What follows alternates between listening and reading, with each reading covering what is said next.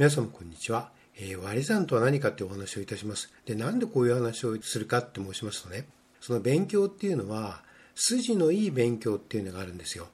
で筋のいい勉強っていうのは努力すればするほど力がついてくる勉強なんですよね。で筋の悪い勉強っていうのは言ってみれば勉強ではないんですよね。勉強ではないのでいくらしてもつまりこれしたつもりなんですね。したつもりであっても当然したつもりだからいくら時間をかけようとも力はつかないし点も取れるようにならないんですね。あるいは、えー、もっと大事なことは面白さがわからないんですよね。その教科の持っている本質的な面白さとか美しさとかいつも申します通り秩序の中に美があるって申しますが特に学問っていうのはそれがわからないとただただ苦行だと思うんですよね。でその筋のいい勉強っていうのは当然そのいわゆる能率っていうのも上げるんですけどそれ以上にその教科の持っている美しさであるとか、えー、素晴らしさですよね。あるいは面白さっていうのが、えー、分かる。あるいは理解できる伝わってくる。あるいは共有できる。そういう勉強なんですね。で勉強っていうのはそういうふうにしなくてはいけないんですよ。そういうふうにしなくてはいけないんですよ。ことなんですよね。で一つもう少しそれをね分かりやすく申しますとね例えば割り算って聞いた時に連想すべきことがあるんですよ。だからその連想すべき道筋ね、こととそれは道筋っていうのを作らなきゃいけないんです。作らないと、えー、いつまでたってもその筋のいい勉強には至らないんですね。あるいは深い理解にも至らないし、当然解けるか解けないかってなると解くことができないんですね。で、まあ実際の入試でね、入試問題を解くことができないんです。でこれはですねあのなぜその筋のいい勉強の道筋が決まっているかっていうと数学っていうのは無秩序に発展してるものではないからなんですよ。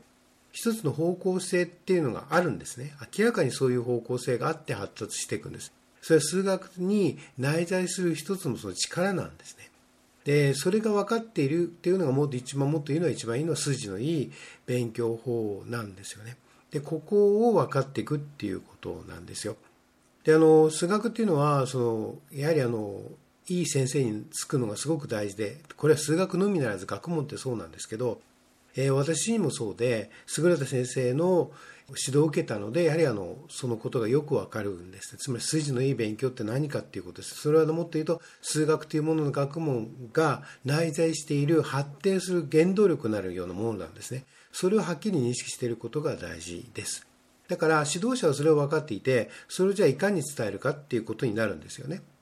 でそれがまあよくあのブログに書いておきましたのでぜひお読みいただければと思うんですがで簡単に申しますね、まず例えば割り算というのがよくあの大事なので、そして分かってないんですね、その正しいその連想ということがよく分かっていないので、まあ、それをお話ししているんですが、しようと思うんですけど、まずですね、割り算って聞いたらね、逆数をかけるっていうことを思わなきゃいけないんですね。じゃあ逆数をかけることってどういうことか、そもそも逆数って何かって言ったら、例えば2の逆数っていうのは2分の1ですよね。なぜなら 2×2 分の1は1だから。逆に言えば2分の1の逆数は2なんですね。なぜなら2分の 1×2 は1だから。だから1割る2っていうのは 1×2 分の1っていうふうに分かるというわけですね。で、この単純なことができないので、その式変形がスムーズにできないっていうことが多いんですね。つまり式変形、式がうまく扱えない大きな理由は2つあって、実はその正しく観察できないということと、もう一つは実はこの単純に、えっと、割り算っていうのは逆数をかけることなんだっていうことが、えー、分かっていない、あるいはできない、実践できないことによることが、ほぼこの2つなんですね。でですから、あのこれ非常に大事なことになります。で後年ですね、やっぱ小学校の時から、まあ、小学校の時に割り算を習うんですけども、これをどういうふうにその位置づけるかっていうことで、つまり何が連想するかっていうことで、高度な数学の技術ですね、えー、出来不出来を左右いたします。もう一つは乗用類っていうことなんですね。乗用類ってどういうことかっていうと、単純に言えばですね、3で割ると、整数を3で割りますとね、その数っていうのは、余りが0の数と余りが1の数と余りが2の数っていうふうに、まあ分離することができるわけですよ。でもね、もっと言うと、さらに言うとね、その余りが0の数と余りが1の数っていうのを例えば足すとしますやつでしょ。でもその代表される数を何でもいいんですけど、例えば0と1とすれば、その個々のその整数と、それから整数同士の和ですね。この場合はじゃあ和を考えましょう。和と、それから代表した数の和っていうのは、つまり同じになる。同じになるっていうことはどういうことかって言ったら、余りが同じだっていうことですね。つまり0たす1は1ですよね。で、えー、余りが0の数と余りが1の数を足したらば、当然余りは1になるっていうことなんですよ。つまり抽象化されてますでしょ。この抽象化するっていうことが、え、大きなその数学の発展の原動力になっているんですね。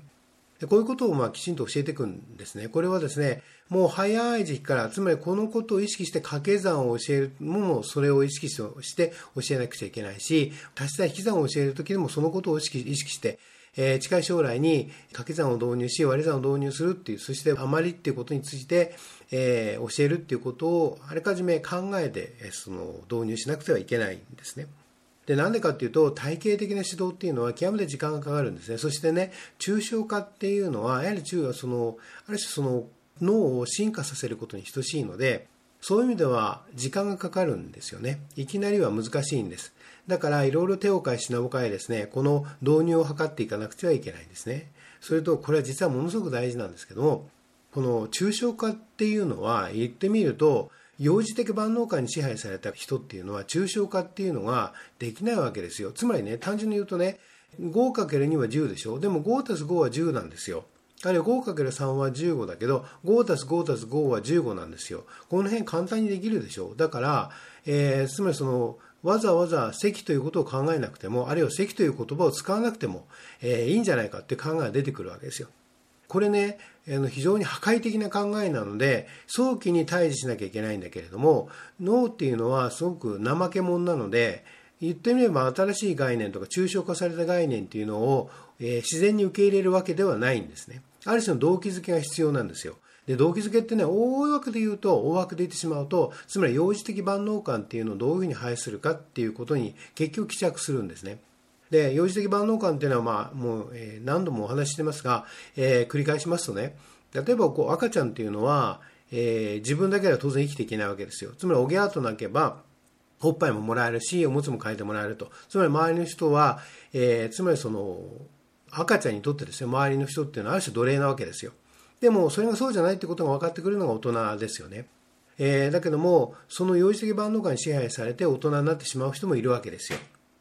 ここがもう一番の問題でつまりそのある種の怠けた考えなんですよね。自分は変わらなくていいと自分は何も進歩しなくていいとつまり抽象化させるっていうのは自分の脳自体を進化させることなので全く逆行するんですよ。つまり勉強ができるできないっていうの根幹っていうのは実はここにあるんですよね。幼児的万能感というのをいかに排してその自分を進化させれるかつまり自らが変わっていくということですよね人が何でもやってもらうっていうのがつまり自分じゃなくて自分はもうこのままでよくて周りが全部やってもらうっていうのが幼児的万能感の世界だけどそうじゃなくてそれを180度逆転して自分自らが変わっていかなきゃいけない自らが、え、抽象化していかなきゃいけないっていうことをですねそこを受け入れなきゃいけないだからそれを受け入れられないっていうことはつまり勉強っていうことを全て否定するっていうことあるいは学問とか文化とかっていうのを実は全て否定することに等しいんですね。えー、こういう大きなあの枠組みっていうのを知っていることが大事です。よくですね、子供が勉強しないとかっていう時に、絶対に勉強しない時の背景には、この幼児的万能感があるんですね。つまり勉強する必要ないわけですよ。